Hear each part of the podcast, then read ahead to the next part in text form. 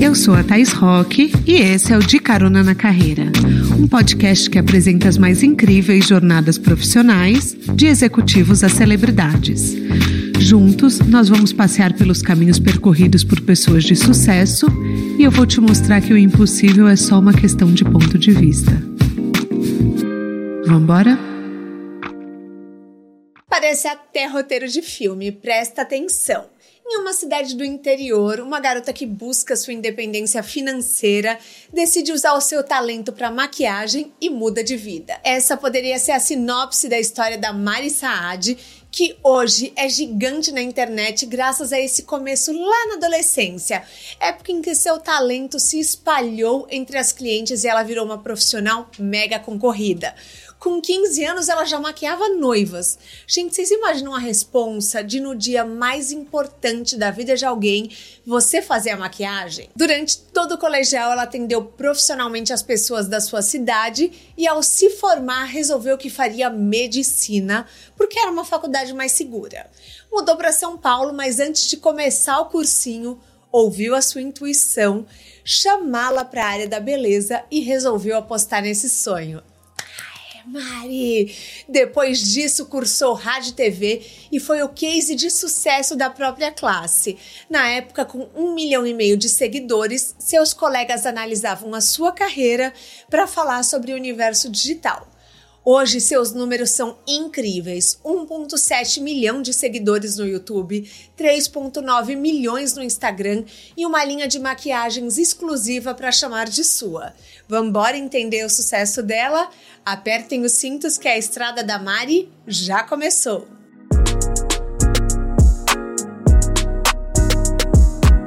Mari, seja bem-vinda ao De Carona deu, na né? Carreira. Né? Deu certo! Tô muito feliz, gente, sério. Quer dar um oi pros nossos caroneiros? Gente, tô super feliz porque, juro, a gente tá tentando já faz um tempo. Faz. E eu admiro muito o trabalho da Tá. A equipe do escritório tava todo mundo assim, ó, vibrando. Ai, que bom, vou fazer dar certo, Vamos você fazer vai, dar você certo. vai falar.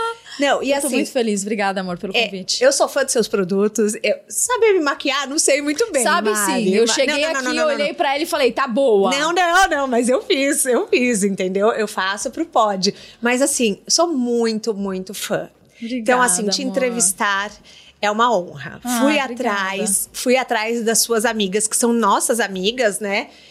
E queria começar perguntando que a primeira pergunta que eu fiz pra Bruna Tavares, tem episódio Amo. dela aqui.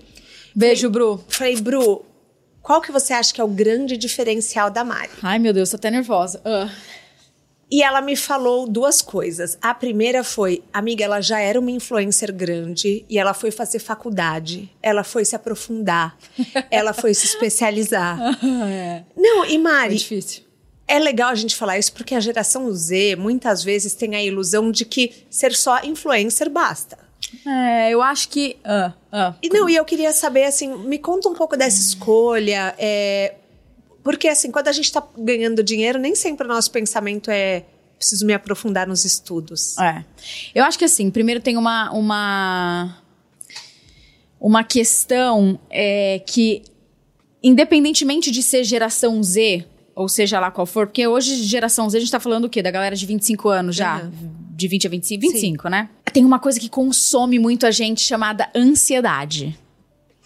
E eu acho que essa ansiedade dessa geração de hoje, atual, seja ela qual for, é, faz a gente pular alguns processos. E aí você vai se corrompendo por algumas coisas que são fundamentais no momento de construção de personalidade. E eu acho que essa construção não é só da vida pessoal, é da vida profissional também. Porque quando você constrói a sua personalidade, você está construindo pilares, né? Você se recheia daquilo e aí você se sente uma pessoa mais segura. Então imagina, a, a gente está em 2023, eu entrei na internet em 11 de novembro, ou tre- 13 de novembro de 2011, se não me engano, Tá. meu primeiro vídeo postado. Eu entrei primeiro no YouTube, depois eu puxei as redes sociais. Eu tava no final do terceiro colegial, eu comecei maquiando. A maquiagem foi a grande escola pra mim, porque eu maquiava as, as- as amigas e eu aprendia dentro daquilo. E aí chegou no momento de terceiro colegial, e agora o que, que nós vamos fazer? eu falei, putz, eu não sei, minhas amigas já sabem o que elas querem fazer. Uma para medicina, a outra vai ser fisioterapeuta, outra tá na área da saúde, outra vai beleza. Eu não sabia o que eu queria fazer, eu não tinha uma resposta, uma coisa formada. Então já tinha uma questão na minha cabeça. Eu amava maquiagem, amava beleza. Então essa insegurança de não saber o que fazer e amar beleza, e depois, no destrinchar, que acho que a gente vai ter oportunidade de conversar, né, durante uhum. o podcast, é desenvolver a área da beleza, trabalhar com isso, mas não ter um lugar que eu ainda continuasse estudando e me profissionalizando como como já era de hábito do terceiro colegial, uhum. me deixava com ponto de interrogação. Porque foi meu pai que deu essa, essa, essa, essa questão para mim, assim. Chegou, eu morava numa cidade de 40 mil habitantes no interior e aí eu me mudei para São Paulo. E nessa mudar para São Paulo, e aí você vai fazer o quê? Eu falei, vou continuar fazendo maquiagem, que é o que eu amo fazer. Tá não quero fazer nada agora. Ele falou: tá bom, você tem um ano para ganhar dinheiro com isso, senão você vai voltar a estudar, que você vai ver suas amigas fazendo um monte de coisa e vai ficar frustrada. O que, que aconteceu? Em três meses só trabalhando, eu tava me sentindo vazia. Que aí eu acho que a gente chega no ponto do estudo uhum. que tem a ver com a pergunta. Que, que é, é, é, toda essa história para contar isso, porque é, é isso, são processos. A gente precisa passar por algumas coisas que você vai identificando fragilidade, aí você precisa se abastecer. Então, quando eu identifiquei essa fragilidade, eu falei, cara, eu preciso estudar alguma coisa para conseguir vestir essa camisa do trabalho e passar essa, essa seriedade, sabe? De, de estudo, de investimento, um de vontade de querer me melhorar. Uhum. Então foi um porto seguro para mim.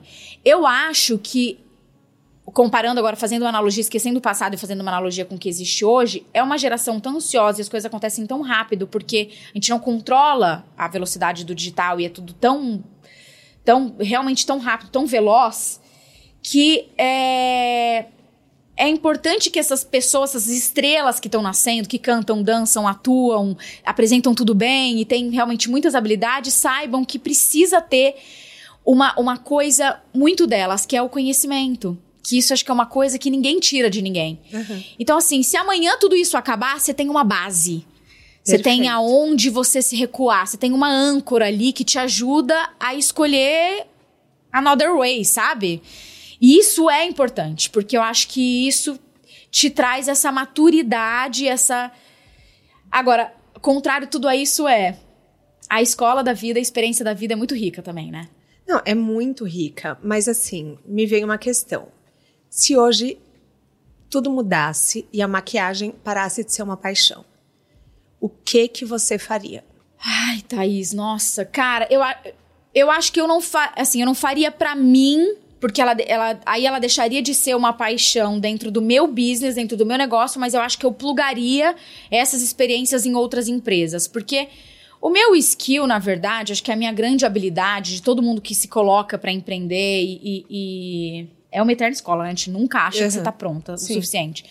Mas eu acho que a minha fortaleza tá hoje não só no desenvolvimento de produtos, que eu realmente estou à frente e fico cada vez mais íntima com, com, com essas formulações, de fazer uma coisa cada vez mais consciente, mais legal, mais responsável, mas também de é, é, afinar esses desenvolvimentos e esses lançamentos de produto. Então eu acho que eu ficaria mais como uma uma pessoa de, que desenvolve cosméticos para uma empresa, à frente de uma empresa. Uhum desenharia planejamento estratégico, planejamento de ação para marcas. Para marcas. Uhum. Cuidaria de repente de outras pessoas, eu tenho vontade de fazer isso. Eu tenho várias amigas inclusive que me pedem isso, mas eu acho que isso é um lado que eu ainda vou deixar de escanteio um pouquinho porque eu tenho outros sonhos, outras vontades na frente. Eu tô trabalhando muito para um novo projeto agora. Então, é, eu acho que eu plugaria tudo isso, porque é tudo muito gostoso. Eu acho que é tão importante o digital hoje em dia, né? Tá, Sim, tá, tipo, totalmente. As empresas que não conseguiram fazer esse, essa virada de chave sofrem muito. Não, sofrem ou, por exemplo, o caso de uma blockbuster da vida, não existentes. Não existentes entendeu? mais. Então, assim, é, é a, eu acho que a, a, dificuldade de sair do institucional e ir pro digital, essa mudança precisa ser muito. tem que ser natural para você, isso tem que ser fácil. A empresa que não conseguiu fazer isso ainda perde muito espaço, porque é o teu portfólio digital. Uhum. Então, uma vez que você não tem isso para ser bem apresentado, você não tem oportunidade, você perde, você fica com um potencial completamente reprimido. Sim. Então, acho que é como fazer isso de uma forma muito inteligente. Eu vejo, eu sofro com publicidade até hoje, menina, uma loucura. Eu imagino, não vou perguntar disso, mas não quero pular etapas.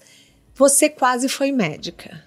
E eu super te vejo como uma dermato. Entregaria meu rosto nas suas mãos. Eu ia falar, Muito essa louco. sabe o que tá fazendo. Muito louco, isso é verdade. Muito louco, eu super te vejo. Eu queria te perguntar, qual seria a sua especialização? Cara, eu acho que eu faria dermatologia. Eu também acho. Eu tenho ou dermatologia ou alguma coisa relacionada pro esporte. Acho que em algum lugar eu tô meio me sentindo um pouco completa, porque a minha irmã acabou de se formar em medicina, uma gracinha agora. Ai, gente, um orgulho. Que legal. Vou, assim, isso em algum lugar em mim ficou foi lá atrás meio esquecido. Uhum. Mas ver ela se formando foi tão uma realização para mim que parece que fui eu, assim, achei, achei o máximo. E eu lembro que no começo eu saí muito, eu, eu, saí, né, da linha, né, tá? Fui pra uma coisa que era zero óbvia, que as pessoas tinham preconceito, não respeitavam. Que isso, de influenciadora digital, blogueira, essas coisas. Tipo, o que você tá falando? E eu precisei nem era uma dar... carreira, Não né? era, não era. Depois que foi pra essa coisa de criadora de conteúdo, mas ainda te, tinha essa coisa de blogueirinha, de ai, compartilhar a vida tal, que às vezes até tem hoje, né? Em uhum. dia, isso ainda existe. É uma infelicidade, mas existe. Mas. É Perdi o raciocínio que eu tava falando. Ah, da minha irmã. Da sua irmã. E aí, como eu fui pra um caminho muito diferente, eu falava, e aí, você vai querer fazer o quê? Ela é três anos mais nova que eu. Ai, queria pra uma coisa mais artística, tal, tal, tal, não sei o que. Eu, ai, pelo amor de Deus, essa menina gosta de coisa boa e gosta disso daquilo. A gente sabe que é uma carreira que é muito legal, a arte é uma coisa muito maravilhosa. Mas é uma carreira inspira, difícil no Brasil. Né? Eu, eu namoro, eu sou noiva de um ator, uhum. então eu sei como funciona, é um trabalho árduo, um trabalho difícil, só que muita gente talentosa, no meu ponto de vista, para pouca oportunidade. Sim. Então, é, uma, é, é mais difícil, né? De você se colocar, e eu sabia que ela tinha essa coisa de querer super trabalhar rápido, ela me via trabalhando desde muito nova, ganhando já meu dinheirinho, querendo empreender e tal. Enfim, aí quando ela decidiu fazer medicina, eu falei, tá vendo a minha dúvida, agora você vai suprir um pouco, vai pegar um pouco da minha parte e vai arrasar. E ela decidiu fazer é, endócrino. Ah, vai estudar e já tá estudando muito agora uhum. para poder prestar é, fazer residência. Então acho que ou eu iria para a área do esporte ou ficaria na área da dermatologia. Porque a dermatologia está completamente ligada. Eu vejo, a minha mãe trabalha com. Exato. A minha mãe, ela é, é dentista, só que ela voltou a vida dela, saiu da parte de endo e orto e voltou a vida dela completamente para a parte estética. Uhum. E a gente troca cada figurinha legal, é muito legal. Que bom que aproxima vocês, Aproxima né? muito, parte de pele, dicas. Eu tô sempre falando de skincare, tô sempre olhando o rótulo de produto para identificar o que de fato é bom, que é overpromise mentiroso do mercado desbravando um monte de coisa. E ela tá sempre ali na retaguarda me ajudando. Então, acho que é uma. No final, foi toda uma. Eu não fui para essa área, mas todo mundo se ajuda ali familiarmente falando e é super divertido também. E a sua intuição sempre disse que era beleza. A sua inteligência sempre mostrou por esse caminho. Em que momento que você falou o digital talvez seja um caminho de carreira ou no começo você não pensou nisso? Cara, assim, é... eu acho que foi uma série. Eu não pensei nisso desde o primeiro dia, porque o que, na verdade, o que eu tinha paixão era pela maquiagem. A maquiagem me despertou o interesse de conseguir desbravar outros caminhos e tentar é, fazer coisas diferentes e inusitadas. Então, a minha escola foi ter rostos diferentes para desenvolver essas habilidades e desenvolver as minhas técnicas. Então eu te uhum. maquiava, pensa, numa cidade de 47 mil habitantes, Sim. Jales no interior. Eu maquiava você, maquiava ela, maquiava outra. E aí eu fui aprendendo daquele jeito, fui ganhando segurança ali. Dali, como eu fiquei conhecida muito rápido, já rapidamente assim no interior, já maquiando como um maquiador, já que tinha um histórico grande, já tinha uma carreira é, consolidada. Uma revista do interior me convidou para fazer o meu primeiro vídeo porque eles iam fazer a inauguração do site deles. Legal. Imagina, pensa. Uhum. Tipo, Lá atrás. E aí o cara falou: Você já gravou vídeo na tua vida? Eu falei, não, primeira vez. Menina, gostei de você assim, pra mim, olhando pra mim na câmera, assim, igual eu tô olhando pra vocês. Gostei de você na câmera. Você tá brincando. Aí, Marcos Pique, nunca vou esquecer, sempre falo o nome dele, porque foi um gênio. Eu falei, jura? Ele, juro, você tinha que fazer mais isso. Aí eu falei, mas como? Ah, essa coisa de blogueira, você nunca viu? E me mostrou vários canais. Eu lembro que eu vi Makeup by Tiffany, Makeup by Camila Coelho, que eu amava, super me deu uma força no, no começo, amo até hoje, sempre, sempre me deu uma, uma força e me estimulou. Fazia indicação do meu trabalho, enfim, várias outras parceiras que, que a gente vai, né? Quando tudo ainda era nada, você vai uhum. descobrindo e vai se apoiando, se ajudando. E aí, nesse momento, eu fiz o primeiro vídeo e eu nunca mais parei. Então entenda, eu não entrei no universo digital porque eu queria ser digital ou ser conhecida no digital. Tudo era novo para mim. Eu mal sabia o que era blogueira. O cara basicamente me apresentou. Uhum. Foi através da maquiagem e dessa coisa de querer ter o contato, de colocar o meu dom na pessoa e de estar em contato com pessoas e ver as pessoas felizes. Então entenda que o trabalho sempre estava relacionado com a autoestima. Eu lembro que me dava prazer era isso. Com 15 anos de idade eu já fazia noiva. Então eu fiquei chocada com essa informação. Eu já fazia noiva, com 15 menina. anos. Eu já fazia noiva. Eu era muito nova. Minha mãe falava, cara, essa menina gosta mesmo disso, só que também tinha uma responsabilidade de pais ali, que era complicada, que era, ela tá começando a ter acesso com 15 anos com dinheiro e autonomia com isso, e ao mesmo tempo tá no colegial. Eu não posso deixar com que isso atravesse um processo natural da formação da educação dessa adolescente. E seus pais sempre foram cautelosos de presentes. E, e também, assim, com uma educação cartesiana, sabe? Tá. É, mas também sempre com incentivo de faça o que você quiser. Eu lembro, meu pai falava: não importa, a gente não vai nem enumerar nem falar de tipos de profissões aqui. Mas o que decidi fazer é para colocar muita energia, muita força. E essa foi a formação, o estímulo que a gente teve dentro de casa. Uhum. Meus pais sempre trabalhavam. Eu venho de uma família de classe média, graças a Deus a gente sempre é, teve tudo que a gente queria, só que com muito suor e com muita verdade. Não, não tem herança, não tem família rica, não tem nada. Tem trabalho de verdade, sonho e, e, muita força de vontade. Então, ter isso dentro de casa também acho que é um, um, um booster pra, tipo. É possível tudo isso que você sonha, não tá tão distante, dá para fazer acontecer, mas precisa de muita responsabilidade. O trabalho pode te trazer isso e desenvolver isso. Uhum. Então, eles plugaram isso muito na gente. E aí as coisas foram fluindo muito naturalmente. Respondi o que você queria? Não sei. Não, respondeu né? super. E uma pergunta que eu sempre faço para influenciadores aqui: de quando você começou até o seu a primeira monetização? Quantos anos, quanto tempo demorou para você entender como uma possibilidade de carreira? Eu vou te falar que demorou. Esse primeiro ano é tão importante, né, pra gente acho que o momento que você se coloca, você precisa estar tá plugada com uma mentalidade de networking que é muito rica. Você deve ter um, um networking, inclusive, de, de, três anos para cá, né? Que é o uhum. tempo do podcast. Sim. Mais plural ainda do que você tinha. Porque com você tá certeza. o tempo todo se comunicando com pessoas de categorias diferentes, que, né, tem nichos diferentes, enfim, mas empreendendo em áreas diferentes, mas que traz sempre essa riqueza para você da comunicação. E eu tinha isso, olha que louco. Mesmo muito jovenzinha, eu tinha isso já muito bem estabelecido. E eu acho que isso é legal porque você vai entendendo que nem tudo é sobre isso. Tá. Até hoje nem tudo é sobre isso. Acho que a primeira vez que eu de fato monetizei deve ter sido tipo um ano depois, que foi uma publicidade realmente paga, um ano, um ano e foi pouco rápido. depois. Foi, foi rápido. Mas por quê? Porque eu fiz muitos, que essa é a parte importante que eu queria dizer. Eu fiz muitos trabalhos de permuta com muitas marcas de beleza legais, que são gigantes hoje em dia. É, já eram gigantes, continuam gigantes. E eu queria ter acesso a produto, porque eu sabia que o produto era minha mina de ouro ali. Eu ia estudar, eu ia desenvolver minha habilidade artística ali, sensorial de produto. Então você foi super estratégica. Tudo, eu fui muito estratégica. Então eu topava fazer o vídeo para ganhar produto. Tá. Então o que, que aconteceu no meio disso? Eu ainda não tinha grana para comprar as coisas. Eu tinha acabado de mudar, me mudar para São Paulo. Era super justo o orçamento do meu pai. Ele já tinha investido numa câmera nova para mim. Eu já tava dividindo apartamento com uma outra pessoa para não ter que morar sozinha e ele ter que bancar tudo porque não tinha de onde bancar, né? Eu tava naquele momento de faculdade.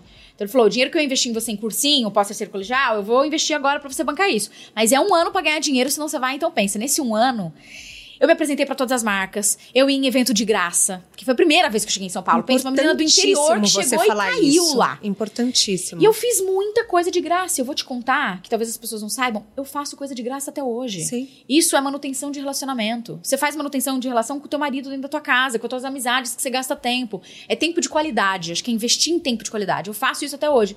De formas diferentes. Não saio dando publi, é post, que é a minha moeda de troca, que é o que eu tenho de valioso para dar e apresentar. Mas eu dou o meu tempo, eu troco ideia, eu cocrio, eu aprendo dentro de uma parte de gestão da empresa e participo de uma reunião legal e dou as minhas impressões do que eles podem melhorar no jeito do marketing Sim. de fazer, antes de brifar e uma coisa acontecer, antes deles contratarem um grupo grande de influenciadores. Eu tenho essas trocas com clientes mais próximos hoje. E isso deixa o universo muito mais rico. É muito louco isso, a gente aprende muito. Então, assim, acho que esse um ano, um ano e meio, ah, tá, um ano e meio depois ganhou um pouquinho de dinheiro, foi um pouquinho. E aí, o que, que também é legal? Eu realmente já tinha uma mentalidade um pouco empreendedora. É, eu não gastei mais em maquiagem, eu comprei minha primeira bolsa, meu primeiro sapato. Que também não julgo, tá tudo bem para quem faz Sim. isso. Mas eu reinvesti na empresa. Eu entendi rápido que eu não ia conseguir ter outra Mariana fazendo o que eu fazia. Porque mesmo que eu tivesse a Thaís ali fechada comigo de sócia, comandando o meu canal junto comigo, Sim. mesmo a gente tendo o mesmo pitch, o mesmo objetivo de fala, a gente falaria a mesma coisa de formas diferentes. De formas então, diferentes. A gente não falaria, não faria do mesmo jeito. Mari não ia só tem atingir uma. o mesmo lugar, uhum. mas só tem uma. Eu falei, o que eu preciso fazer? Diminuir o meu tempo uhum. de edição de vídeo, que eu virava madrugadas, porque a minha rotina era o meu trabalho, eu não tinha faculdade, Sim. horário para cumprir, era academia, esporte e trabalho, sempre. Você já fez tudo da sua empresa, né? Já fiz tudo da minha empresa. Já fiz todos os processos da minha empresa, de financeiro, a comercial, a jurídico, sem saber que eu pegava formato de Google e pré-formatava e só mudava o CNPJ e as coisas. Maria, é uma humildade você falar isso, porque as pessoas já querem começar grande. É, isso, é a geração ansiosa. É, então, a geração ansiosa. É e você falar que você já fez todos os processos, que até hoje você faz coisa de graça, que você é, dá consultorias, porque isso que você está falando é, você dá consultoria, você dá o seu conhecimento, sua visão de mercado, que é muito, muito é, valorosa, né? Tá, na maioria das vezes, cara, eu nem cobro, porque é diferente da, da empresa me contratar para dar uma consultoria e falar sobre alguma coisa determinada de um problema de, de big points que ela tem ali para próximos passos, planejamento estratégico do próximo ano. Não é isso. É me colocar num lugar que eu também também consiga pegar, puxar skills de pessoas de coisas que eu não tenho. Sim. A habilidade é uma coisa que você pode querer desenvolver, mas às vezes ela não tá plugada em você, ela não existe em você. Eu uso sempre a coisa do plugar, porque se a gente puder pegar o entorno das pessoas que a gente vive e puxar a melhor habilidade que você tem de comunicação, a outra que tem da, da concentração do negócio, de fazer um processo um pouco mais operacional melhor do que o teu que é da comunicação. E você conseguir controlar tudo isso, pô, você tem um grande fenômeno na mão. Você tem um diamante, você tá com uma estrela montada. Uhum. Então eu fico sempre com o olhar voltado para isso e para me encaixar em lugares e possibilidades que eu consiga pegar isso das pessoas para eu também conseguir encurtar meu caminho. Hoje o que eu vivo? Eu tento encurtar o meu caminho de todos os processos, porque eu sigo empreendendo, que eu comecei de verdade dos últimos cinco anos para cá. E eu nunca acho que eu tô pronta para alguma coisa. Só que eu vou acreditando e eu vou. Eu só continuo, eu vou indo. Acho que isso é muito importante. É muito importante porque, às vezes, é, a gente tem essa questão de não valorizar os nossos feitos. E eu acho que isso afeta a autoestima, porque quanto mais você conquista, mais você faz, mais você vai tendo provas, você vai ganhando uma confiança. Você é fisiológico falando, isso. É, você vai falando, não, se eu conseguir fazer aquilo, eu vou conseguir fazer o próximo. E, e, a gente vive numa sociedade em que o boicote é muito grande. Em, em, que, assim, ah, você tem que ser modesta, você não pode ser melhor do que ninguém. Na escola a gente aprende isso, né? Você não, pode, você não é melhor que o amiguinho, vocês são iguais. Você fala em que momento que eu me valorizo e pego o meu protagonismo, né? Isso que você falou agora, verdade. É, porque. A coisa eu, da escola. Eu, eu, tomo muito cuidado com os meus filhos. Olha. Porque eu falo, cara, é, tá bom, eles têm que ser humildes, mas ela tem que saber o valor dela. Ela tem que saber das conquistas dela. Então, assim, eu tô sempre valorizando, eu falo, desde pequena, você consegue o quê? Ela automaticamente ela responde tudo. tudo. E dela fala, mas mãe, nem sempre eu consigo tudo. Eu falo, tudo bem, mas daí você vai precisar se esforçar mais um pouco. Então eu tento botar legal, esse mindset nela. Legal, tá. por, é, porque senão ela pode cair em algum looping de de se descredibilizar. de se descredibilizar, ou, ou de achar que tá, é inatingível aquilo. É, é, exatamente. E assim, somos todos iguais, mas, de novo, temos habilidades diferentes. Habilidades diferentes. Logo, não somos todos iguais. Então, isso que eu ia te perguntar. Você tem muitas habilidades, por exemplo, eu. A gente fez o mesmo curso de oratória, né, com uma professora incrível, gente, incrível. Muito legal. Você fez faculdade, você está sempre buscando se aprofundar. Você já fez algum curso de vendas?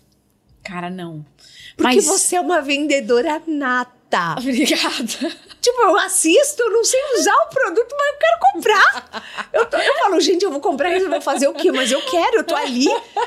Eu tô ali, eu falo, não, eu quero isso pra mim. Deu comercial, vocês filmam essa parte aí que eu preciso postar, isso vai me ajudar a vender mais. Gente, porque eu fico seduzida. Eu falo, não, realmente, olha como ficou babado a sobrancelha dela. Eu falo, não, eu vou fazer isso aqui. Saber fazer? Não sei, mas a Mari tá falando, eu já quero clicar no link, já quero dar, daquela compra, entendeu? Ah, muito bom. Cara, o, esse curso de oratória me, me ajudou muito. Inclusive, eu vou mandar um beijo pra Mara, que ela é muito maravilhosa, muito especial. qualquer coisa que venha para somar e de um jeito que você se sinta mais ancorada nas suas, nas suas habilidades, né? São, é de novo, skill diferente sempre. O que o outro tem de habilidade você não tem. E se você tem um pouquinho de dom, que às vezes ele tá um pouquinho morto, eu acho que precisa reacender isso. E como que você reacende? Tempo de qualidade, dedicando tempo que você pode é, ficar determinado para aquilo e falar, cara, num curto espaço de tempo eu preciso me comunicar melhor, eu preciso conseguir falar melhor, eu preciso conseguir ser mais clara, preciso conseguir ser mais objetiva. E para quem gosta de falar, a gente sabe que às vezes essa coisa de ser meio muito objetivo não é uma coisa que caminha muito junto, que às vezes a gente até se perde no pensamento. Uhum. Eu sou uma pessoa muito ansiosa, eu tenho muitas coisas na cabeça e aí às vezes na hora de querer explicar o que eu tô explicando, eu já falei 750 coisas. É maravilhoso. Então, esse curso me ajudou muito no lance da parte de conseguir de fato me expressar. E no lance de venda, eu acho que tem, é, para ser bem precisa, acho que tem uma coisa muito natural de você conseguir usar a tua criatividade e a tua intuição Uhum. E aplicar isso no momento que você vai endossar um produto. O que significa isso? O criador de conteúdo ele já tem é, uma uma intuição um pouco mais aguçada. E a gente tem a obrigação de levar informação. Bem-vindo você que está começando agora ou para quem já está há 10, 15 anos sabe disso. É, e a obrigação de levar informação faz com que você estude, se aprimore um pouco mais do que você vai falar, para não falar nenhuma besteira, porque você tem essa habilidade de comunicação na mão, então é uma responsabilidade ferrada. Eu imagino. E é isso, né? São coisas que não voltam. Oportunidade, que você precisa estar ligado, antenado em tudo, o tempo, as palavras e as coisas que você está dizendo, porque isso pode influenciar na vida de muitas pessoas e você não comanda, enfim. E a, a criatividade, é, eu acho que, voltando mais para a coisa da, da fala e da venda, tá ligada em você conseguir contar várias histórias diferentes. É importante isso, eu acho, ó. Você conseguir contar várias histórias diferentes em capítulos diferentes, porque você pluga isso em momentos diferentes da sua vida, sem perder o seu objetivo de vista, porque você sabe porque você tá contando aquela história diferente, mas precisa ser diferente. Senão a uhum. pessoa cansa, ela não escuta mais. Sim. Não adianta falar toda vez o mesmo batom, a mesma coisa. Sabe qual que é o teu desafio? Falar do batom a mesma cor e continuar vendendo ele por um ano de formas diferentes. Então a gente precisa. Gente, isso é muito difícil. Isso é muito difícil. Você precisa conseguir é, endossar. Porque a gente chegando todo dia, você tem que apresentar, o desafio é esse. Gente chegando todo dia, você apresentando aquele produto que pra pessoa é a primeira vez. E gente, amor, que tá com você há 10 anos, você tá falando a mesma coisa. É tipo, amor, vamos se reinventar e, e, e contar de outro jeito? Então, por isso que eu acho que quem tá começando agora, ou quem já tá há muito tempo, repito, porque acho que isso vale, é um exercício para todo mundo do digital, é você precisa ser muito coerente. Não tem mais essa coisa de, ah, ganhou sei lá quantos mil para fazer a publicidade, vai e topa. Amor, vai, to vai, você vai topar. Sabe o que vai acontecer? Credibilidade e audiência, retenção de público em curto espaço de tempo. A médio e longo prazo você tá ferrada. Sim. Tipo, acabou tua vida. Você vai ter que fazer outra coisa. Porque além da internet já saber, o público já ser muito nichado saber exatamente o que você está falando e fazendo, às vezes até mais do que você, e você está ali só numa troca de experiência, a diferença, a diferença é que você está num, num lugar digital que você tem audiência e as pessoas não, então você está ali trocando e passando informação. Você precisa ter uma história, um storytelling muito coerente. É por isso que existe planejamento estratégico de marca, plano de ação que você precisa cumprir para conseguir fazer com que esse planejamento estratégico seja um sucesso a longo prazo. Para você conseguir ter esse storytelling muito natural. Isso tem que estar tá muito afinado. Uhum. E aí você afina estudando e treinando? Não, você afina com coerência. Tem a ver com o teu caráter, tem a ver com o jeito que você conduz. Entendeu? Tem a ver com sensibilidade.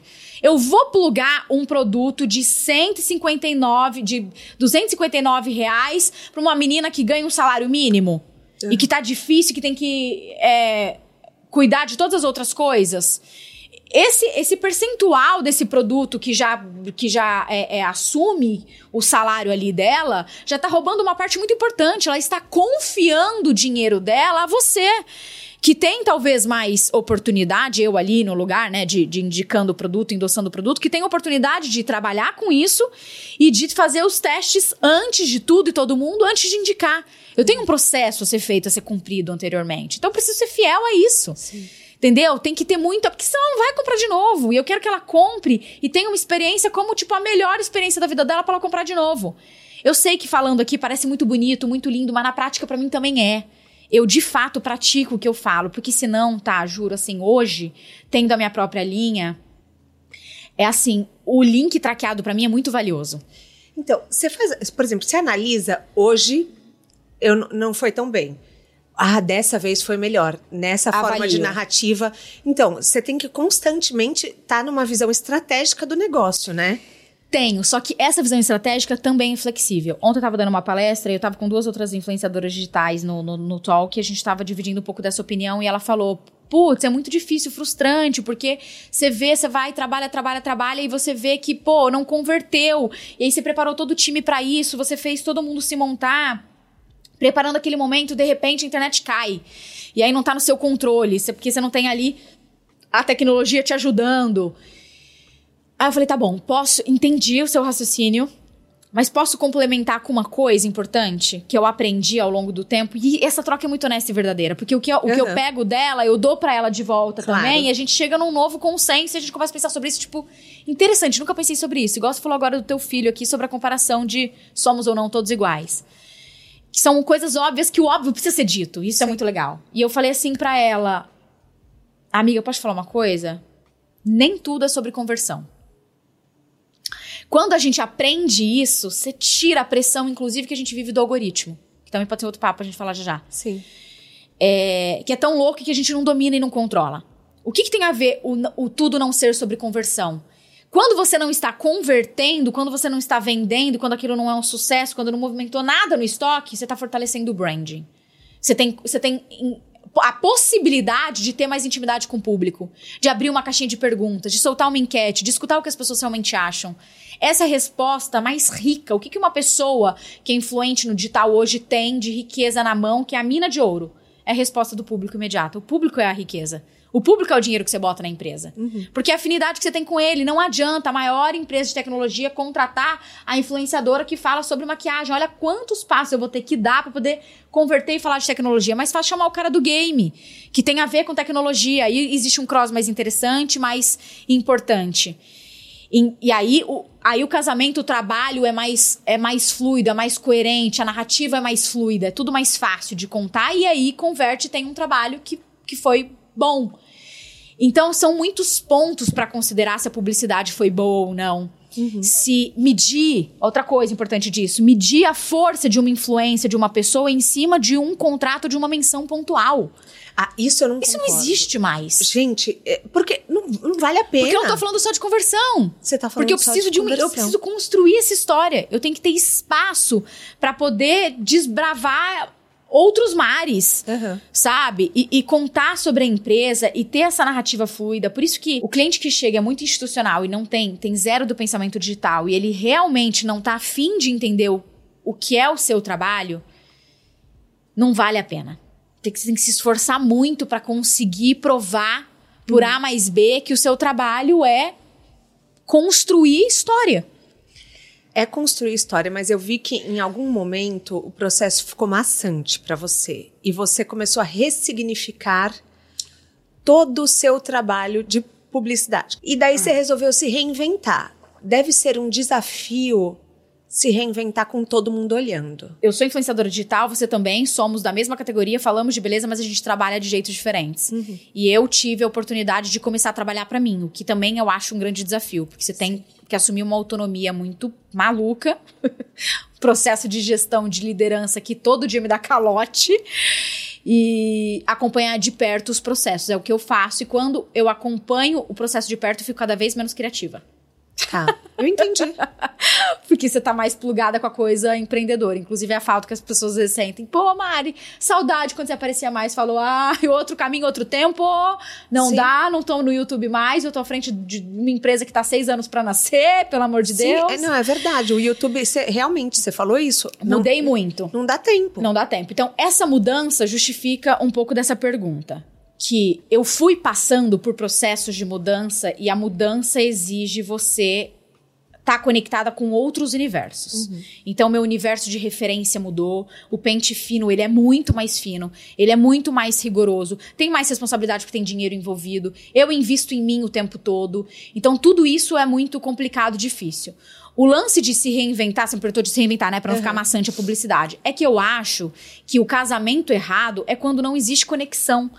E não existir conexão significa você, aquilo, o exemplo que eu dei, ter uma empresa que não consegue identificar qual é a pessoa para comunicar o que ela precisa, então do nicho certo. Esse cross tem que ser muito interessante para poder ir para frente. E você precisa ter liberdade de pitch, liberdade de criação. Uhum. Você precisa conseguir seguir a tua, a tua intuição e co-criar com a empresa. Isso significa que você vai ficar esperando a pessoa te chamar para falar como vai ser a publicidade? Não, às vezes você vai bater na porta do cara e vai falar quem é a agência que tá cuidando desse job aqui. Uhum. Eu faço isso.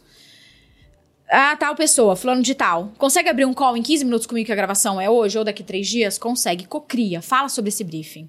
Qual é... Não adianta vir um briefing hoje com do's e don'ts. Para quem não sabe, é o que pode e o que não pode ser feito ou dito.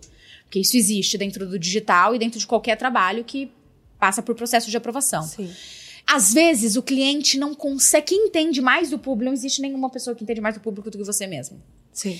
Então, assim, a mensagem é muito importante porque ele sabe quais são os atributos de mensagem daquele produto, mas ele não sabe o atributo de mensagem que é a comunicação. São coisas completamente diferentes, você tem que unir uma coisa na outra. Aí o que que vem? A sua criatividade, o seu poder intuitivo e aguçado de se comunicar de formas diferentes falando de formas diferentes também a mesma coisa. Entendeu? Nossa, e aí você precisa. É muito difícil. Você precisa conseguir internalizar isso e se expressar. Porque a nossa maior dificuldade, pelo menos a minha, eu falo às vezes no plural, porque eu realmente gasto tempo conversando com muita gente e eu vejo que a gente tem identificação nos mesmos, nas mesmas dores. Uhum. E é você de fato viver aquilo, só que você não sabe reportar. Então eu, tô aqui, tô vivendo. Finge que não tem nenhuma dessas três câmeras aqui, o time não tá aqui, as pessoas não estão aqui, não tem gente gravando. E depois, a hora que eu sair daqui, eu estiver no carro indo pro aeroporto fazer ponte aérea, eu vou querer contar como foi essa experiência. Sim. E aí a força da criatividade, o jeito que eu me coloco, me comunico, é o jeito que eu vou prender essas câmeras, essas pessoas que estão me escutando e olhando. É assim que a gente endossa e vende, é assim que a gente vende um produto. Uhum. Então, voltando para a coisa da, da, da publicidade maçante, eu também fiquei cansada de ter que ficar um pouco limitada com essa questão do briefing. Eu sempre, é óbvio que eu fiz coisas erradas, do tipo, aceitei fazer publicidade que depois eu falei, nossa, eu não quero nunca mais me relacionar com esse cliente, que tá me pedindo para falar uma coisa que eu não acho do produto. Logo, uhum. eu não vou fazer. Eu lembro que teve uma mudança, quem, bom contar? Teve uma mudança, porque às vezes as pessoas vão fazer analogias aí na vida e vão conseguir se inspirar também. Teve um momento que foi divisor de águas para mim, da minha vida. Uma marca que eu amava de batom, que era o batom que mais durava na vida. Quem é uhum. veterano de plantão aí me segue há muito tempo vai até saber. Cara, eu amava a marca, era o batom que de fato mais durava. Eu fazia publicidade orgânica dele, a hora que eles me viram, eu até falei pra marca: Nossa, ainda bem que vocês me acharam, né? Demorou pra vocês me acharem. Me contrataram, fizeram um contrato de um ano. Dois meses e meio, rescindi, que na época era o maior dinheiro da minha história. Eu paguei e saí da empresa. Por quê?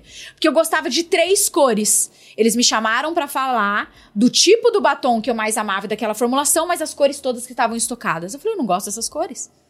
Eu nunca divulguei essas cores. Uhum. Eu não acho que essas cores valorizam a pele, o isso e aquilo. E aí, aí que tá. E o me corromper por essa publicidade, isso é me corromper. Isso que é maçante. Mas tem que ter coragem. Isso que é maçante, tem que ter coragem. Hoje, você no tamanho que você tá, ok.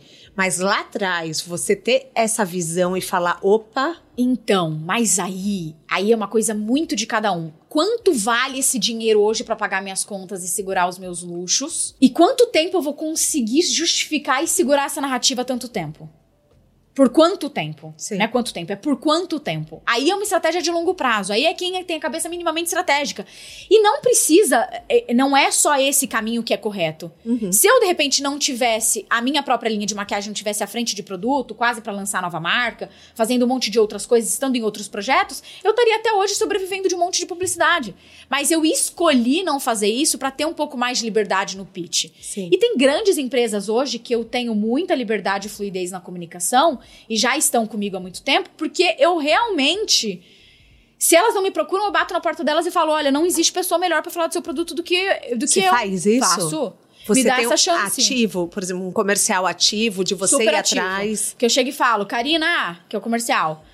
É, eu quero me aproximar dessa marca, dessa marca, dessa marca, dessa marca. Porque na hora de treinar, eu só gosto de treinar com essas aqui. Se a gente puder fazer um casamento comercial aqui, vai ser maravilhoso. Porque eu vou ganhar dinheiro e vou dividir exatamente o que eu gosto. Aí qual é o caminho contrário disso? ficar com a categoria reprimida e não divulgar. Porque aí, se eu não gosto, se eu não consigo fechar com nenhuma dessas marcas que eu coloquei, uhum. por falta de budget, de marketing, porque o cliente talvez não goste do meu trabalho do jeito que eu me expresso, por não acreditar e achar que não tem match, sei lá, mil possibilidades que é uma questão deles. Aí eu fico com realmente o potencial ali completamente reprimido, a categoria fechada. Porque eu também não fico confortável de ter outros clientes a não ser esses que eu listei. Claro. Entende? Eu entendi. Então eu acho que tudo, o resumo do resumo do resumo de tudo isso que eu falei tanto é precisa ser muito coerente e fiel com a tua intuição. Senão o preço é muito caro, você perde credibilidade, fica chato e maçante para você e você fica sem esperança no trabalho. E é muito ruim. Não, a gente fica no a, a internet traz muitos questionamentos, uhum. Thaís, muito, que é do tipo é, nossa, tá meio louco esse mundo, né? Será que é isso mesmo que eu quero? Será que eu quero continuar vendo mais do mesmo? Continuar vendo essas pessoas postando tudo a mesma coisa e entrar nessa onda, entrar nesse movimento? E, e é mais. Aí o que, que eu faço? Eu condiciono a minha cabeça e eu mando sempre comando positivo para mim. É, tá maçante de publicidade. Como é que eu posso continuar consumindo conteúdo de publicidade e não sentir maçante? Entendi. E não eu achar maçante. Como é que eu posso usar minha criatividade, colocar isso em prática e tentar mudar o jogo e puxar para outro lugar? Eu acho que você também, a gente não pode entrar numa onda de comodismo que você fica se justificando o tempo todo. Sabe? Você precisa se provocar. Traz exercícios diferentes. Como é que você faz outra narrativa? Constrói outro storytelling. Engaja mais com o público. Cocria, pergunta. Deixa o público te ajudar. Meu público me ajuda muito como, como trabalhar. As pessoas, ai, ah, tô com saudade de estar mais perto, tô com saudade de lançamento de produto. Não teremos produto. Como é que, como é que a gente faz isso? Aproveitei e falei: vamos trazer uma, uma narrativa real e necessária? Uhum. Sabe uma puta dificuldade louca de grandes marcas? Sustentar o brand da marca, manter o pico de vendas lá em cima e se manter ativa na boca das pessoas por um longuíssimo espaço de tempo sem depender de lançamento. Porque sabe o que lançamento faz com curva de crescimento? Bota o pico lá em cima. Sim. Você tá vendendo nada, você tá com ticket médio aqui, você vai e lança um produto, você vende ele muito e puxa os outros que estavam estagnados. Uhum. Aí é fácil teoricamente, para quem tem audiência e vende bem, tem credibilidade, se manter sempre no mercado dois, três anos vendendo um monte. Agora fica um ano sem lançar absolutamente nada e não usando dessa estratégia. Aí depende da tua credibilidade, da tua força de comunicação, da credibilidade que as pessoas têm, da confiança que tem em você. Uhum. E aí você tem que usar tudo isso a, a teu favor. Sim. Então, assim, tudo para mim vira tão complexo que acho que no final é tão profundo e tão sério o trabalho para mim que eu acabo arranjando as minhas próprias alternativas e faço do problema, do, da minha dor, eu tiro a solução, sabe? E aí o trabalho acontece. E por que, assim, você tendo uma cabeça tão estratégica, sendo uma empreendedora nata, por que assinar uma linha em vez de ter uma fábrica própria? Tem algum outro passo a caminho? Tem o lançamento de uma marca minha a caminho, que é o motivo de eu realmente estar de fato muito offline, que envolve outras categorias. Isso não é novidade, eu já contei. É... E é difícil, porque você tá à frente de coisas e desafio e. Nossa, investir em você mesmo, que às vezes a gente acredita em tudo e fala, putz, vai dar super certo. Tem dia que você acorda e fala, que piração, que louca, essa conta não vai fechar. Uhum. Isso é, é, muito aspiracional, isso é de um sonho, de um desejo, de um lugar, mas eu tenho medo de parar de sonhar.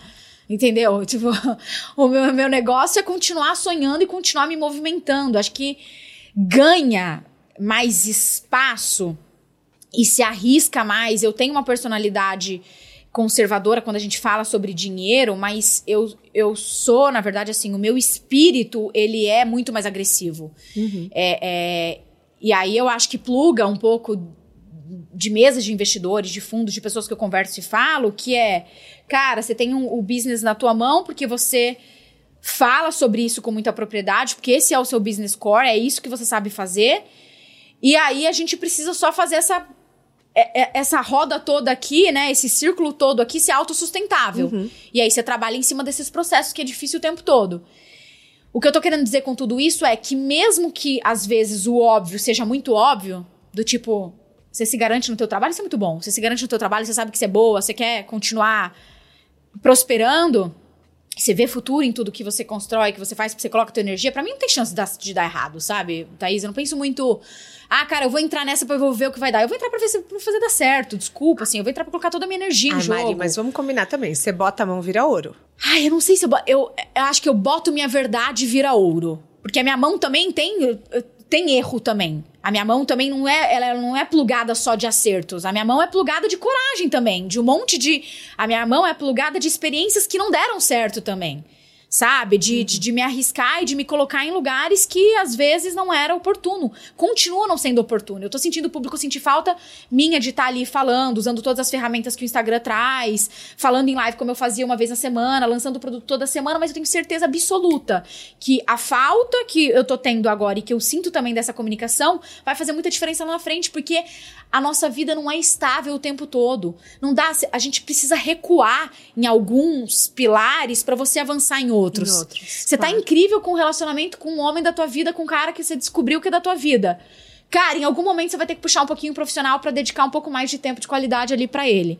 Você tá numa fase muito importante da empresa que você vai conquistar uma coisa, você vai bater uma meta de faturamento, você vai subir de cargo, você tá se preparando para um IPO, você tá você tá ali no progresso, você vai ter que regredir em outras coisas, você vai visitar menos tua família, você não vai participar dos, dos jantares, dos jantares enquanto sim. a galera tá no final de semana no no feriado você tá trabalhando varando noite. Então, assim, são, sabe, são ups and downs o tempo todo. E eu acho que viver nessa inconstância é você também procurar o desconforto. Uhum. O que eu acho de tudo isso é que as pessoas ficam confortáveis e desistem muito rápido no meio do caminho.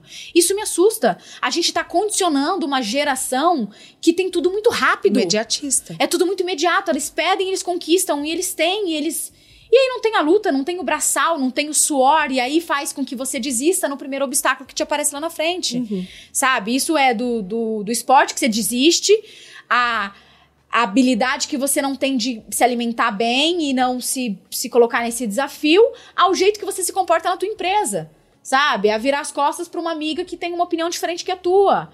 Então acho que o jeito que a gente se comporta e se coloca, você acaba copiando e colando para todos os outros processos.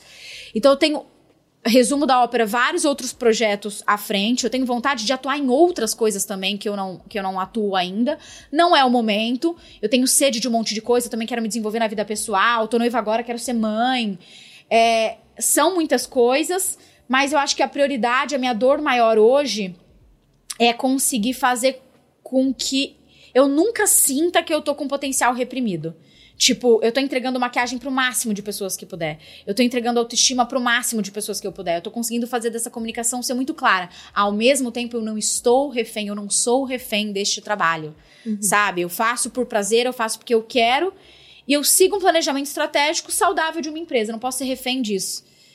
Eu tenho escolhido, por exemplo, postar cada vez menos sobre a minha vida pessoal. Essa escolha é muito saudável para mim. As pessoas sentem saudade, eu super entendo, eu falo, entendo você, a gente nasceu assim lá atrás.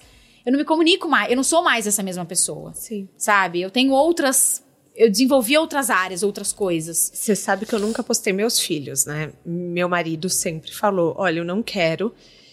E hoje eu já acho até melhor para eles, ah, entendeu? Isso é tão saudável. Porque, enfim, é, a gente esquece que tanto com inteligência artificial, com, com, muita coisa, você não sabe o que vai ser da imagem deles lá na frente. Você não vai ser como eles. Sabe como eles vão usar? E, Total. E, e é uma escolha deles, né? Sim. Então, assim, eu entendo você querer se preservar. Que, e eu imagino que com o casamento chegando, Nossa. você olha essa, essa cobrança de participarem de todas as etapas, né? É. Vocês são duas pessoas públicas. Vocês pensam em fazer um casamento público ou mais privado? Mais privado, que acho que tem mais a ver com a gente. É, é louco, assim, o Rômulo. A gente é muito fechado mesmo, até com as nossas coisas, nossas intimidades com os nossos casais. Eu realmente tenho. Eu sou uma pessoa de, de um relacionamento, assim. É, é, me relaciono fácil com as pessoas, sou super intensa, adoro, me envolvo tô junto com amigos sempre, mas eu tenho poucos e bons amigos. Uhum. Eu sou uma pessoa mais reservada hoje, por mais que eu seja super expressiva e mais comunicativa, ágil, assim, nessas coisas, na velocidade, me comunico com todo mundo, passo sempre os lugares, sempre tô prestigiando as pessoas, eu tenho poucos e bons amigos. E a gente tem uma coisa muito privada, muito nossa. Eu acho que esse selo da intimidade, essa é um código tão importante do casal, Sim. que eu acho que hoje tá um pouco banal. A gente fica vendo tantas coisas na internet, né? Ah, é minha alma gêmea, ah, é porque o casamento, ah, é porque... Cara, e aquilo vai fantasiando tanto na tua cabeça, você fala, gente, será que essas coisas são reais? Eu fico imaginando no lugar do público, né? Será que tudo isso é real mesmo? É ou não é? E, eh, tipo, onde que tá o limite das pessoas de conseguir? Também não é um julgamento, não, tá, tá? São não, só exercícios sim. e questões que Estamos eu trago. Tipo, refletindo tipo, aqui juntas. Refletindo juntas. Tipo, as coisas se perdem um pouco, eu acho. Quando. Primeiro que eu sou uma pessoa assim. Eu sou uma pessoa muito espirit... menos religiosa e mais espiritualizada. Tá. É, eu tenho alguns guias, assim, que me comandam muito, que me ajudam muito. E, e isso me direciona. Então, eu sempre acho que eu tô blindada, que eu tô protegida, porque tem uma bênção ali, tem uma história. Eu estou, tipo, estou sempre protegida por todos os meus anjos da guarda que estão na minha frente e estão andando por mim. Mas eu sou uma pessoa que eu sinto a energia ruim é, com facilidade. Eu sou esponja, eu sou sensível. E quando eu sinto, eu me retiro e tá tudo bem. Então, se eu posso privar isso da minha relação, que é uma coisa tão minha, que é tão valiosa e especial para mim, né? Que isso que eu tenho com o Romulo é tão nosso, é, tão, é um código tão. É muito íntimo, gente. É muito íntimo que eu prefiro o máximo que eu puder privar. Inclusive, uhum. assim, para publicidades, para coisas que a gente vai fazer, para trabalho, a gente escolhe muito o que a gente vai fazer. Tem que ter realmente muito a nossa cara, a nossa identidade. Então, a gente vai fazer uma coisa muito familiar ou vai ser uma coisa para, tipo assim, 120 amigos, 120 pessoas, incluindo as nossas famílias, Sim. que são amigos que a gente realmente sabe que são amigos.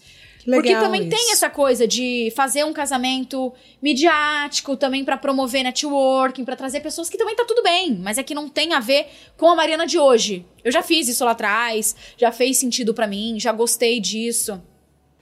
Fiz vários aniversários, foram super legais.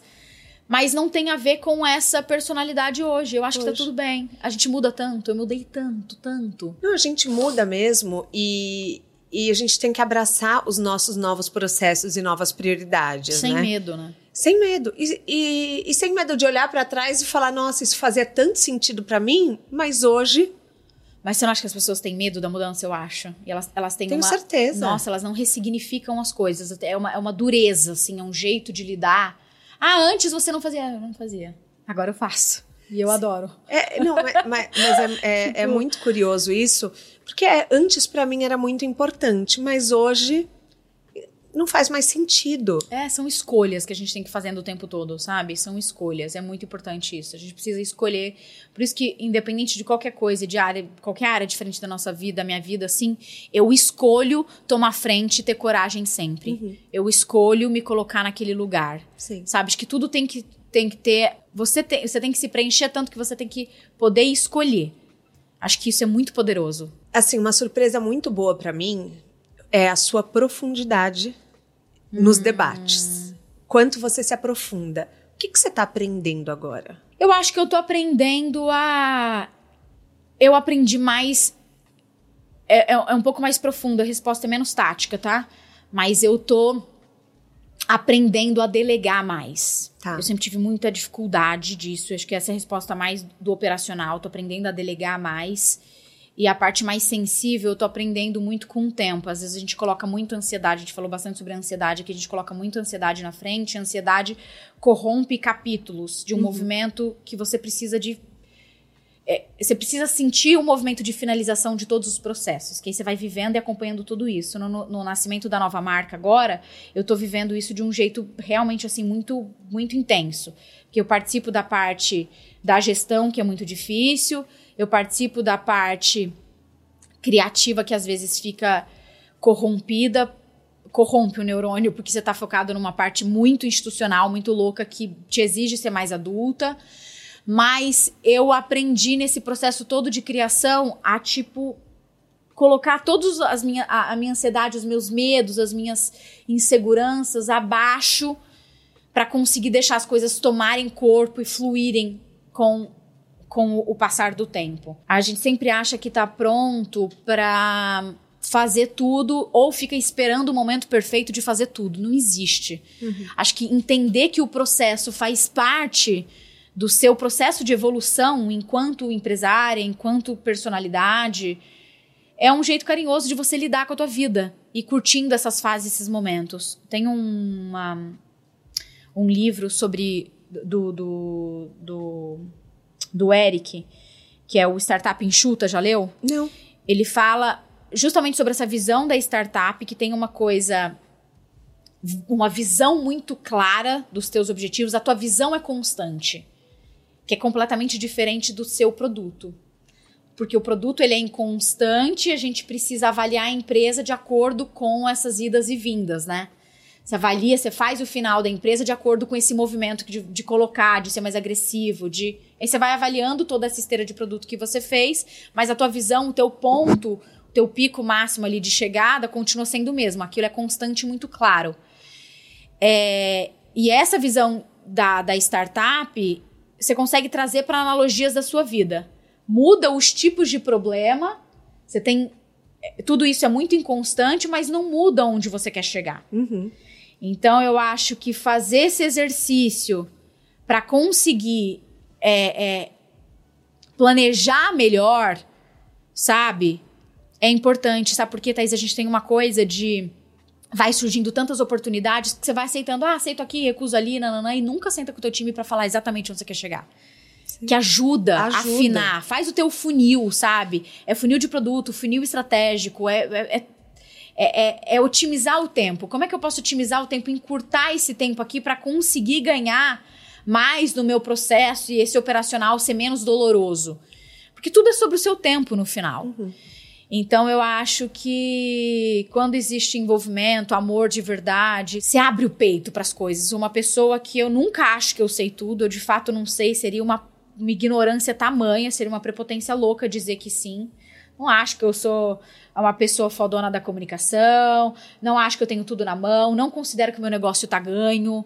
Não considero. Eu olho tanto, olha essa geração Z, X, Y, Z, todas essas que tá chegando, olha tanta gente talentosa, cheia de energia, fazendo tanta coisa, se reinventando, uhum. sabe? Muita gente estrela, muita gente maravilhosa, com muitas habilidades, aptidões, tipo, é muita coisa. Cê, hoje você tá aqui, amanhã você tá aqui, aqui, e é. esquecida. Não dá para contar, né, com o topo sempre. E eu acho que não contar com isso me mantém de um jeito sempre inquietante, assim. Eu tenho sempre uma curiosidade em mim, que isso me ajuda a ir pra frente. Mari, o que é sucesso para você? Ai, gente. Eu acho que o sucesso tem a ver com uma realização pessoal. É óbvio, né? Mas, mas o óbvio também precisa ser dito e lembrado. Porque as pessoas relacionam muito o sucesso com reconhecimento o tempo todo. Sim.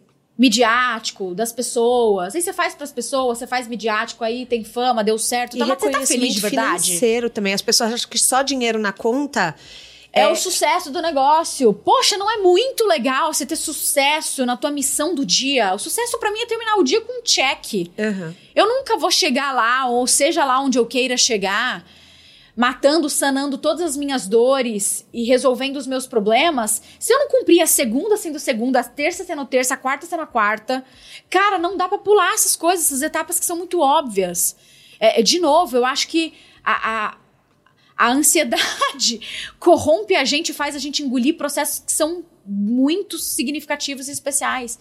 Você precisa deitar a cabeça no travesseiro no final do dia e falar, cara, foi foda hoje, fui melhor que ontem sabe? Assim, tipo, venci minha preguiça, venci essa procrastinação, descobri um novo processo que eu tô mais integrado com a minha equipe, tem mais conexão, eu me dediquei para isso, hum. sabe? Eu inspirei outra pessoa, ajudei um problema. Quer ver uma coisa que é grande pra gente? O meu time é super robusto e eficiente, graças a Deus a gente se comunica o tempo todo, é tudo muito alinhado, é muito calculado. Aí a pessoa tem um problema com o produto, uhum. que eu fiquei dois anos desenvolvendo. É a maior dor do planeta para mim quando ela tem um problema com o produto. Porque eu não vivi o problema, porque ela vai viver. Sim. Eu quero morrer. E ela pagou. Sim. Aí eu não tenho nada a ver com saque, não. Eu tenho tudo a ver com saque.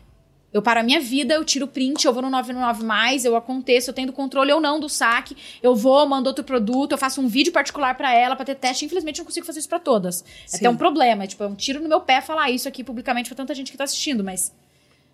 Eu preciso fazer às vezes. É, é se envolver no processo. Aí é o sucesso para mim é conseguir falar, cara, hoje eu quebrei paradigma do meu processo, do, do, do meu dia. É processo o tempo todo, né, gente? Porque a vida é o processo. Eu Sim. quebrei o tempo todo, eu desviei o caminho, eu fiz uma coisa não habitual. Eu tô dormindo mais feliz. Então você tá ali, você lê os comentários, você. Tá de verdade, né? As pessoas têm que estar tá de verdade, as coisas não podem ser superficiais. Acho que tá tudo muito perdendo muito significado e sentido. Isso me entristece. Porque a profissão fica ruim, a gente vai emburrecendo em algum lugar. Não pode. Eu acho que tem que ter sempre um bichinho em você que te, que fica ali te, te provocando questões e coisas que podem te impulsionar. Eu nunca fico satisfeita com as coisas. Eu realmente não acho que os meus vídeos estão no melhor nível de todos. Eu nunca acho que esse dia existiu. Eu reconheço também, né? Que, ah, nossa, que maçante, você também precisa ser amiga. Eu reconheço o que é bom e que é legal. A maquiagem tem um acabamento legal, os produtos são ótimos, são incríveis, mas sempre pode ser melhor. Uhum. Em outros lugares. Então, acho que essa provocação é sempre muito boa. Por isso que a realização pessoal, não ligada com o financeiro que você trouxe, que foi um ótimo ponto, e não ligada só com a questão midiática, com o reconhecimento do outro, o pessoal, te traz uma satisfação, é engrandecedor, é grande para você, é muito satisfatório, te preenche de um jeito que você não, você não sente de outra forma, é só o trabalho que traz isso. Porque assim, o que eu de novo, eu posso fazer exatamente a mesma coisa que você, não vou fazer do mesmo jeito. Não vai fazer do mesmo jeito. Então isso é muito é muito rico assim, é muito único. A gente tem um quadro aqui que chama pneu furado, que é o seguinte: toda estrada tem seu erro profissional. Só que às vezes você fala, meu esse erro foi uma benção, no final me ajudou muito. Que erro que você já experienciou na sua carreira que hoje você dá graças a Deus que aconteceu? Cara, acho que o cancelamento que eu tive. Eu tive um cancelamento que eu fugi na época pandêmica, eu saí de casa na, na pandemia, fui encontrar uns amigos. Foi uma infelicidade. É... E aí a questão do online e do offline, né? Cabe aqui, cabe a discussão, sempre são pontos de interrogação, uhum. porque todo mundo erra. Sim. E o online pulveriza, engrandece, Sim. cresce. Foi gigante o erro, foi gigante, foi de extrema incoerência, falta de bom senso coletivo e falta de, falta de responsabilidade afetiva também. Só que isso me humanizou também em outros lados e tirou uma, uma máscara minha que foi importante, do tipo, ah, menininha que nunca erra, que sempre acerta, que nananã. Eu sempre fui muito profissional na internet. Sim. Eu sempre fui uma pessoa muito profissional, porque eu de fato sou. Eu me esforço para ser cada vez mais uma pessoa melhor para as pessoas, uma pessoa que faça diferença, que, que eu tenha realmente um tempo de qualidade ali. Tô dando meu tempo de um jantar, estou no jantar. Uhum. Estou com o time trabalhando agora, estou trabalhando, estou no meu relacionamento, estou no relacionamento. Então eu estive com as pessoas nesse momento de erro. Eu senti a dor das pessoas. Eu senti primeiro para comigo, para comigo. A falta era de sensibilidade minha tamanha, de falar, cara, esse coração não é teu. Tipo, eu tiro do meu pra dar pro outro. Uhum. Foi até um processo difícil que eu passei dos últimos anos da vida pessoal pra cá, me abrindo um pouco, que eu parei de falar assim pras pessoas, eu comecei a ter que falar um monte de não, e eu vi que o não era libertador para mim. Libertador. Porque eu tirava do meu tempo para dar para amigo, que às vezes eu não, não tava afim, não tava com energia, cabeça aquele dia para dar pro amigo. Porque eu ficava preocupada se ele ia ficar chateado ou não. Eu tinha essas coisas. E, ah, preciso definir processo na empresa. De novo, aquela curva que eu falei do crescimento e das questões que você tira para conseguir avançar algumas casinhas em determinados steps da tua vida. As pessoas falavam, eu vou parar de, de te chamar, você só trabalha. É, mas para conseguir ter o que eu tenho hoje, um pouco mais de liberdade de tempo, Sim. Ter uma equipe à distância, morar no Rio de Janeiro, gerenciar uma equipe toda à distância, mesmo tendo ótimos coordenadores, líderes de cada categoria e tal aqui, eu tô liderando anyway. Uhum. Então, assim, para conseguir ter essa liberdade hoje, eu tive que ralar muito lá atrás fazer e participar de todos esses processos. Então, acho que o que eu aprendi disso tudo é que eu também consegui contar, além de toda a parte né, pandêmica em si, que é realmente muito delicada, eu consegui é, tirar essa imagem de tipo, essa pessoa não erra. Que as pessoas têm a mania de apontar demais o dedo e de colocar num step tão cristalizado como se você não tivesse a chance de errar. Você tem, só que a responsabilidade desse erro é maior porque você influencia. Porque Sim. as pessoas criam uma, uma admiração por você, tem uma adoração por aquilo. É o que você vai fazer com isso, né? Que Exatamente. Conta. É uhum. o que uhum. você vai fazer com isso. Então eu peguei isso e falei, cara, eu podia contratar todos os gestores de crise do mundo, poderia fechar o meu Instagram e continuar perdendo seguidor e, não, e travar e não perder seguidores, porque não dá chance da pessoa me dar um follow. Eu podia no dia seguinte abrir tela e sair pedindo pelo amor de Deus.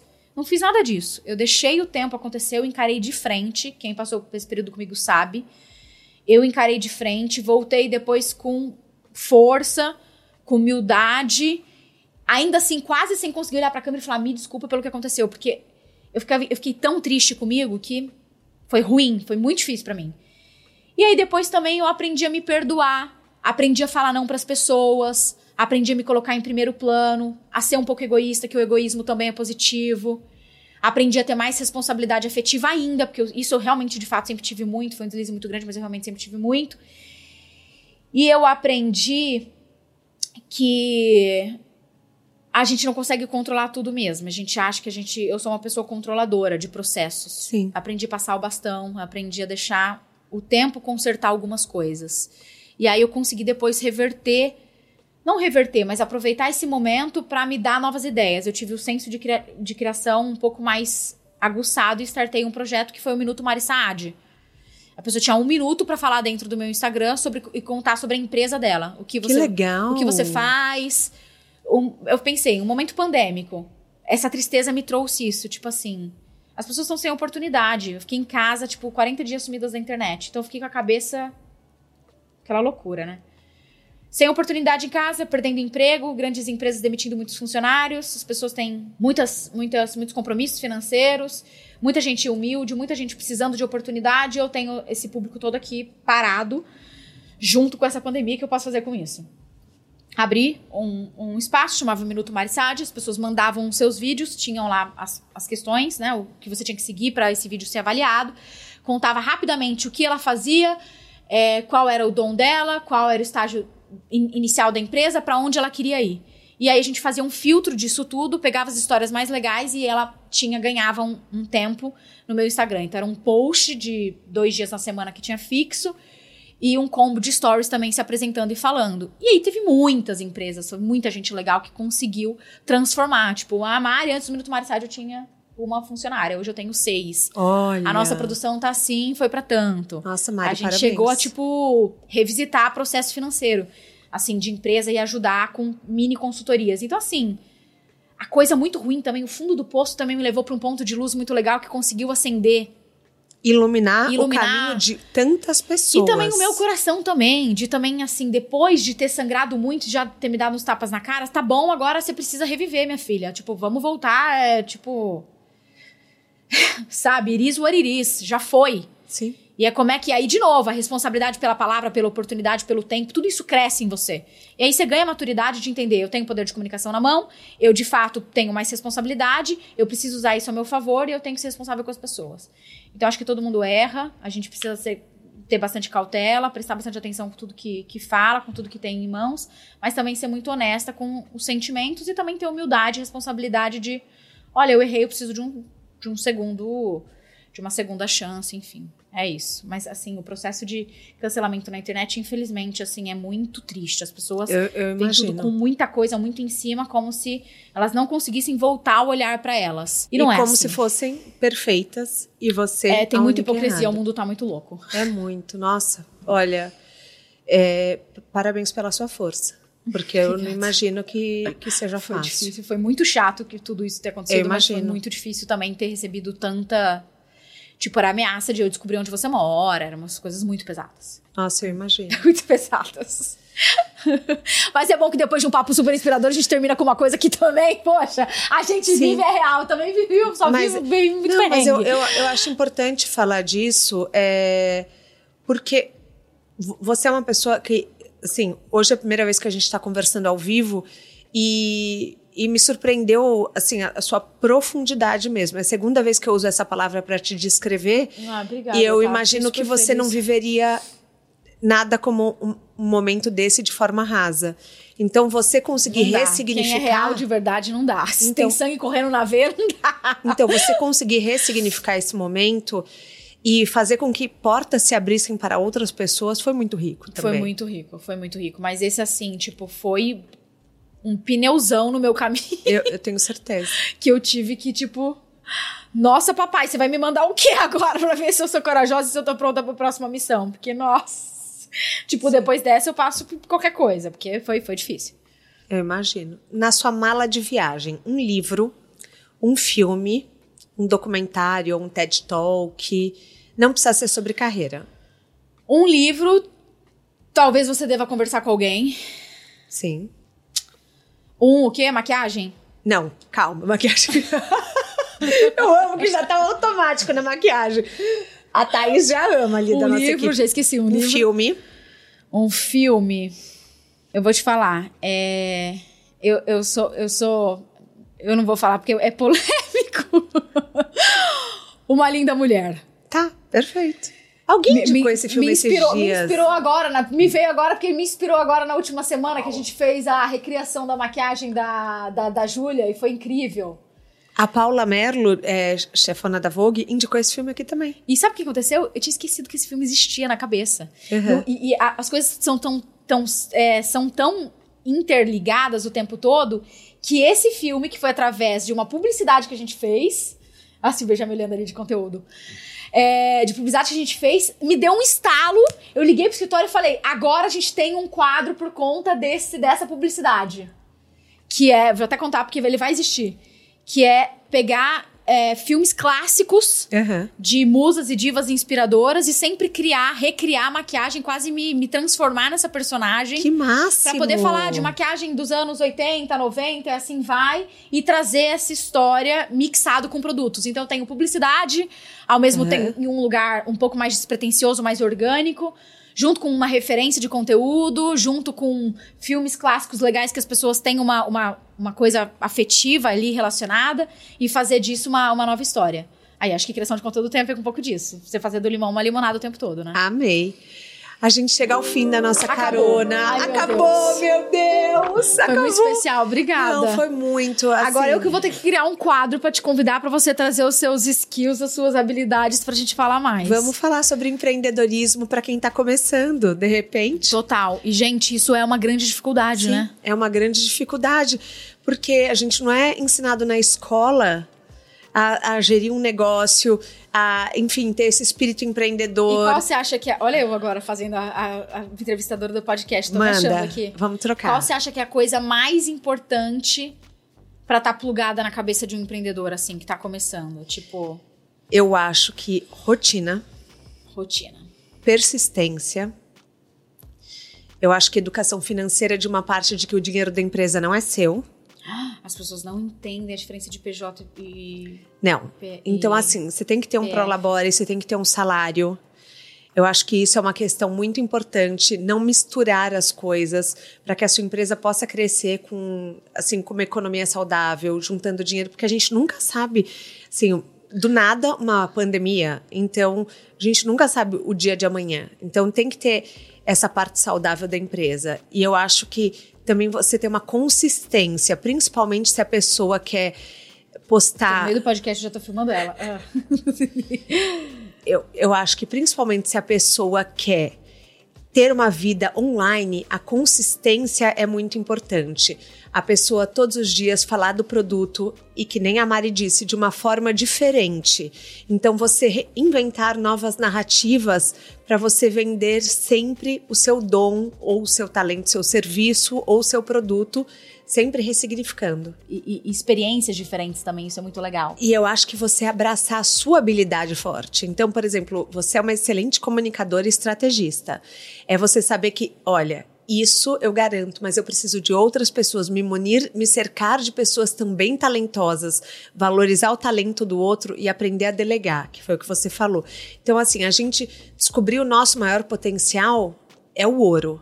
Total. E muito legal. Obrigada. Obrigada. Eu Obrigada. amei, amei, amei, amei, amei. Amei. O De Carona na Carreira tem a consultoria de conteúdo do Álvaro Leme, a supervisão do José Newton Fonseca, a sonoplastia edição do Felipe Dantas e a identidade visual do João Maganin.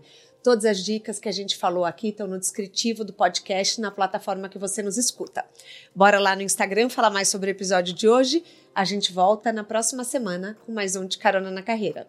Um beijo grande. Aê!